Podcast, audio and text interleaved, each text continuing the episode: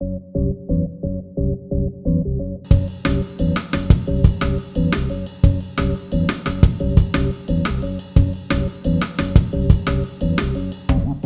à tous, chères auditrices, chers auditeurs. Vous êtes sur Radio Ponto, sur SoundCloud ou l'audioblog d'Arte Radio.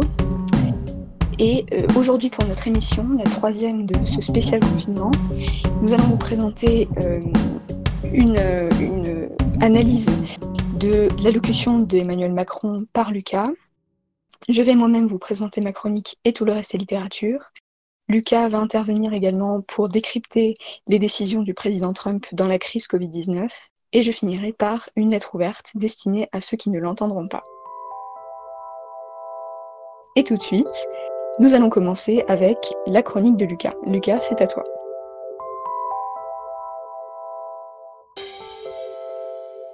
Oui, bonjour Sarah, bonjour chères auditrices et chers auditeurs.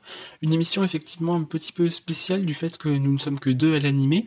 Une émission, euh, notre troisième émission spéciale confinement, et un confinement justement sur euh, lequel Emmanuel Macron a pris la parole lundi 13 avril lors de son allocution. Une allocution que justement je souhaitais analyser un petit peu de plus près. Chères auditrices, chers auditeurs, plus rien ne sera comme avant, ou presque. Car cette phrase, ce n'est pas la première fois que nous l'entendons, loin de là durant la crise des Gilets jaunes en 2018, durant la crise européenne du Brexit en 2016, la crise migratoire de 2015, la crise des dettes en 2008, enfin bon, un peu tout le temps. Et pourtant, cette fois-ci, nous ne pouvons nous imaginer un monde après le confinement identique à celui d'il y a deux mois. Que nous soyons très clairs, cette crise n'a pas encore réellement créé d'inégalités. Elle en créera peut-être à l'avenir si l'économie en venait à s'effondrer, mais pour l'instant, elle se contente de révéler celles déjà existantes. Des métiers cruciaux pour notre survie se sont révélés être sous-payés, des conditions de vie inhumaines ont éclaté au grand jour, et nos chaînes de production se sont montrées absolument inefficaces pour produire le matériel sanitaire en grande quantité. Le président en personne l'a dit. Sachons dans ce moment sortir des sentiers battus, des idéologies, et nous réinventer. Moi le premier. Cette phrase, prononcée lors de l'allocution du 13 avril, a beaucoup fait réagir, car elle résume à elle seule le changement de ton d'Emmanuel Macron excite le ton martial et va en guerre. La verticalité du discours place à l'humilité et la compassion, du moins sur la forme. Durant 27 minutes et 27 secondes exactement, devant 37 millions de téléspectateurs, un record absolu, le président a parlé de l'après-confinement, de la suite des opérations. Emmanuel Macron a réalisé un véritable tour de force en se remettant en question publiquement, car s'il y a deux choses compliquées, voire impossibles à réaliser pour un homme politique, et d'autant plus pour un président de la République, c'est d'admettre qu'on ne sait pas et d'admettre qu'on a eu tort. Jackpot pour le président, il a coché les deux cases en moins d'une demi-heure. Est-ce pour autant un véritable changement dans son quinquennat, ou du moins dans ce qu'il en reste? Rien n'est moins sûr. Nous vivons... Nous vivons actuellement une crise sans précédent, par le fait qu'elle touche à la fois l'offre et la demande, les deux facteurs de l'économie de marché. Pour être exact, le secteur le plus touché est celui de l'offre, puisque la grande majorité des entreprises ont dû cesser leur production ou leurs services et mettre leurs salariés en chômage partiel. Selon les dernières études, nous devrions enregistrer cette année une récession de 9% du PIB, soit la pire chute depuis 1929. Il ne faut cependant pas s'amuser à comparer ces deux crises qui n'ont rien à voir l'une avec l'autre. Mais qu'importe. À la sortie du confinement, il va falloir relancer massivement les entreprises pour justement redynamiser l'offre. Or, favoriser les entreprises, c'est ce qu'Emmanuel Macron a toujours souhaité faire, et ce, depuis le début de son mandat. Pas de réel changement de ce côté donc. Ce que l'on peut en revanche espérer, et je dis espérer puisque nous n'avons aucune idée de l'évolution de la situation, c'est que toutes ces mesures soient accompagnées d'aides sociales, de restructuration des allocations et des attributions de logement. Le président a certes beaucoup insisté sur le côté social des nouvelles mesures, mais il n'a donné aucun chiffre, aucun objectif. C'est au Premier ministre de s'en occuper.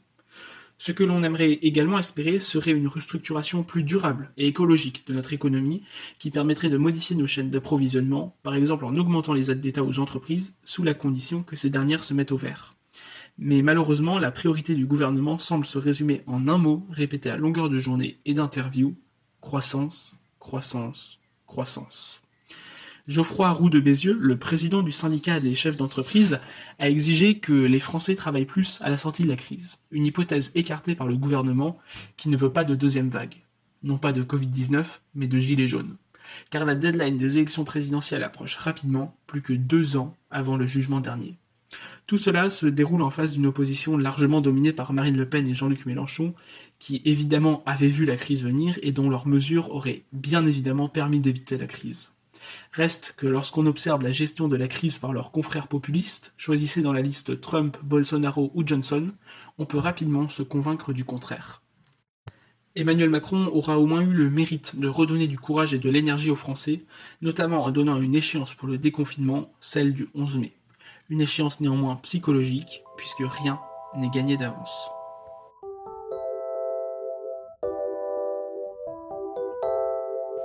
Et après cette analyse de l'allocution du président Emmanuel Macron, c'est l'heure de votre rendez-vous habituel et tout le reste est littérature. Sarah va nous proposer sa lecture de la semaine. Merci beaucoup Lucas. Comme vous l'aurez remarqué, les passants se font de plus en plus rares à nos fenêtres. Il flotte un nouveau parfum en suspens, effluve à peine bousculé par le vent. J'en appelle maintenant au souvenir d'avant. Pensez, oui, pensez bien à ce dernier passant que vous avez croisé il y a sans doute longtemps. Rappelez à votre mémoire les traits de son visage, rattrapez le souvenir de l'éclat de ses yeux. Pour vous y aider, je vais lire Baudelaire, qui dit dans son sonnet À une passante, la rue assourdissante autour de moi hurlait. Longue, mince, en grand deuil, douleur majestueuse, une femme passa d'une main fastueuse, soulevant, balançant le feston et l'ourlet, agile et noble avec sa jambe de statue. Moi, je buvais, crispé comme un extravagant, dans son œil livide, ciel où germe l'ouragan, la douceur qui fascine et le plaisir qui tue. Un éclair, puis la nuit, fugitive beauté dont le regard m'a fait soudainement renaître. Ne te verrai-je plus que dans l'éternité? Ailleurs, bien loin d'ici, trop tard, jamais peut-être. Car j'ignore où tu fuis, tu ne sais où je vais. Ô toi que j'eusse aimé, ô toi qui le savais. Ça y est, vous l'avez? Songez donc à présent que ce regard, peut-être, pense à vous maintenant, assis à sa fenêtre. Le jour de la sortie, ô miracle des cieux, dans cette rue noyée, vous serez là tous deux.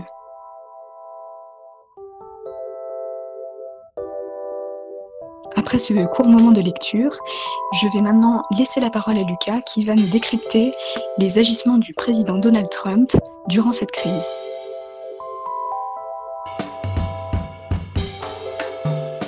Et aujourd'hui, alors que le pic de l'épidémie semble être plus ou moins maîtrisé en Europe, alors qu'il est d'ores et déjà question de déconfinement, alors qu'on parle de changer nos modes de vie et de production, posons-nous la question de l'existence ou non d'une solidarité mondiale.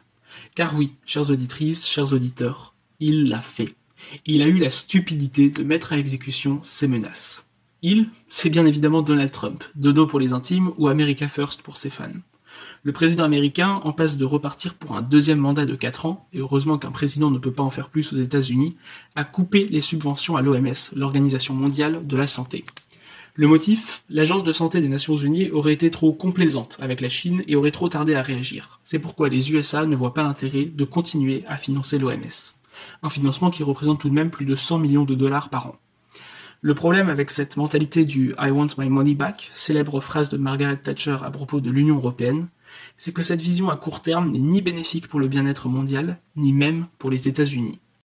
Il est vrai que l'OMS a largement félicité la Chine pour sa soi-disant transparence, et a sûrement tardé, comme souvent, à déclarer une pandémie mondiale.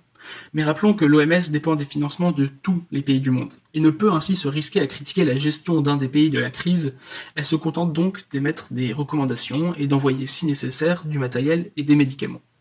De plus, critiquer la Chine aurait probablement conduit à une fermeture hermétique du pays, qui aurait cessé de communiquer avec le reste du monde. Mieux vaut quelques informations douteuses qu'une absence d'informations, diront certains. On peut critiquer cette attitude de l'OMS, et en particulier le retard de l'annonce d'une pandémie qui effectivement s'est fait attendre pendant de longues semaines.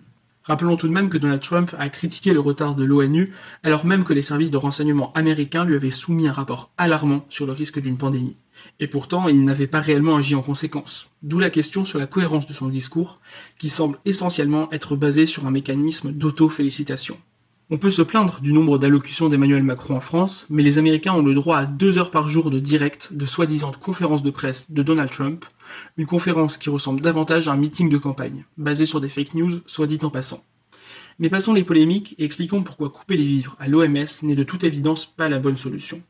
En effet, l'Agence de santé américaine dispose d'un budget bien plus large que celui de l'OMS, et donc les États-Unis peuvent tout à fait se dispenser de l'aide de l'ONU. Pour autant, les Nations Unies aident en majorité les États en développement, qui peinent à combattre le virus et dont l'aide de l'ONU se révèle plus que précieuse. Couper les contributions à l'OMS, en dehors d'être le symbole d'un isolationnisme et d'un manque de solidarité flagrant, peut très rapidement se révéler contraire aux intérêts des États-Unis. Car si les pays en développement n'arrivent pas à combattre le virus, le Covid-19 ne disparaîtra jamais et se propagera à nouveau, provoquant ainsi une seconde vague dans le reste du monde et aussi aux États-Unis. America First? Oui, mais peut-être faut-il penser à plus long terme. De toute évidence, cette stratégie permet avant tout à Donald Trump de se trouver, comme souvent, un bouc émissaire, et de détourner ainsi le regard de sa propre gestion désastreuse de la crise. Rappelez-vous, c'est tout de même lui qui, après avoir minimisé la crise, a appelé tout le monde à se déconfiner et à aller travailler.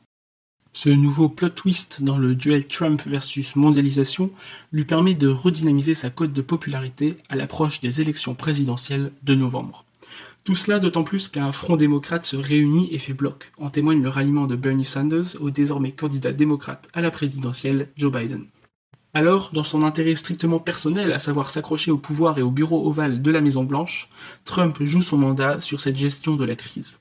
La recette miracle pour conserver son électorat, c'est comme toujours une pincée de bouc émissaire et une grande louche de nationalisme en s'isolant totalement du reste du monde. Une stratégie payante pour lui, payée par les autres, et à laquelle l'Europe tarde de réagir. En ce qui concerne la réaction de l'Europe face à la crise, je vous réserve cela pour la semaine prochaine. Et nous concluons notre émission de Radio Ponto par la lettre ouverte de Sarah à ceux qui ne l'entendront pas.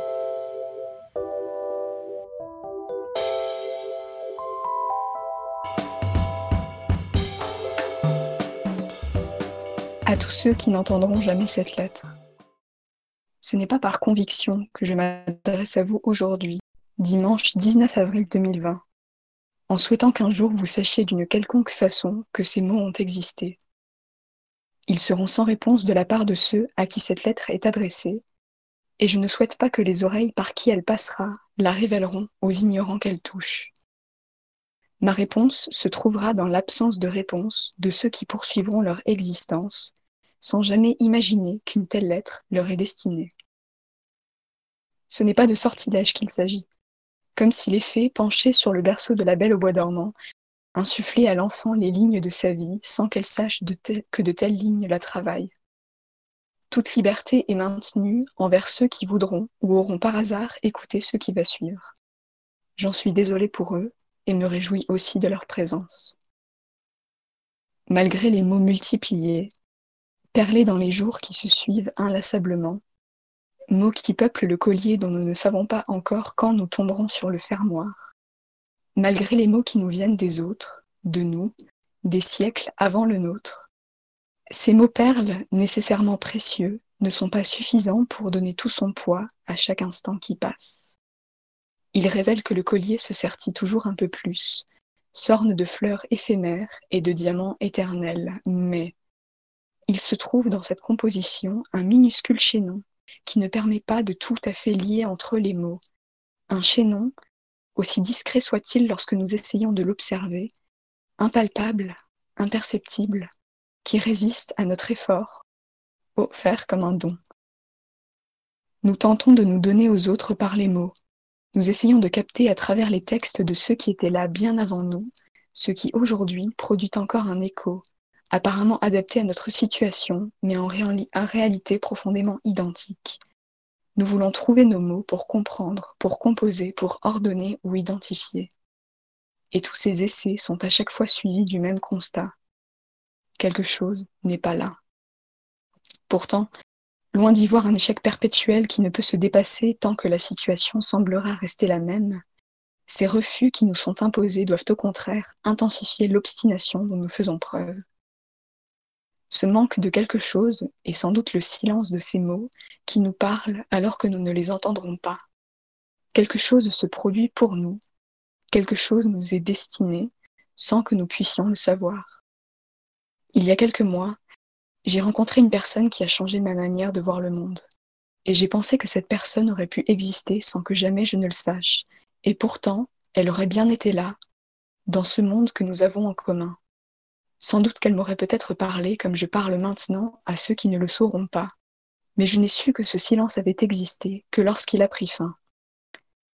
Je parle à ceux qui ne le sauront jamais, et cette initiative n'est pour moi pas synonyme d'échec, car je sais que je suis entendue, que cette parole existe, bien qu'elle ne soit pas connue, que ce quelque chose enfin qui nous manque n'est en vérité que notre ignorance de ce que nous savons. Je souhaite à tous ceux qui n'auront rien entendu, et aussi malgré tout à ceux qui savent, que la recherche continue, même si elle est muette, que nous dévoilions ensemble, étonnés, dans trois semaines, un an, cent ans, cette chose qui est là et qui nous a accompagnés sans que nous nous en doutions. Cette chose qui est là, dans le noir. Les rencontres à venir, les mots qui se révéleront, les gestes qui seront achevés, pour les recommencer. C'est en quelque sorte une prière que je fais de toujours chercher à savoir, même si inévitablement quelque chose nous échappera. Je souhaite la joie, la paix, l'accomplissement, la tranquillité, l'apaisement et l'incertitude à tout cela qui existe et qui existeront demain, plus tard. Il me sera impossible de leur dire, il nous sera impossible à nous tous de leur dire cela, mais notre tentative n'est pas rien, elle ne s'effacera pas et demeurera seulement méconnue. Oui, qui sait ce qui aujourd'hui nous est adressé et que nous ignorons? Qui sait ce qui nous est destiné et que nous ne toucherons jamais alors même que nous en sommes entourés? L'infini du bruit caché dans le silence existe. Que nous cherchions finalement à l'écouter ou non. Le percuter, c'est perdre et gagner pour toujours.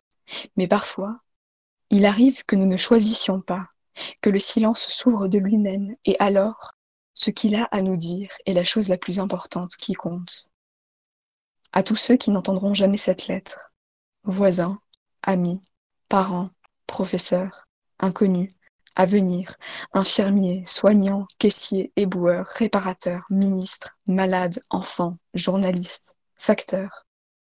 Nous sommes là et vous accompagnons, nous les modestes qui savons. Car dans tout ce qui nous lie, il y a également cet inconnu.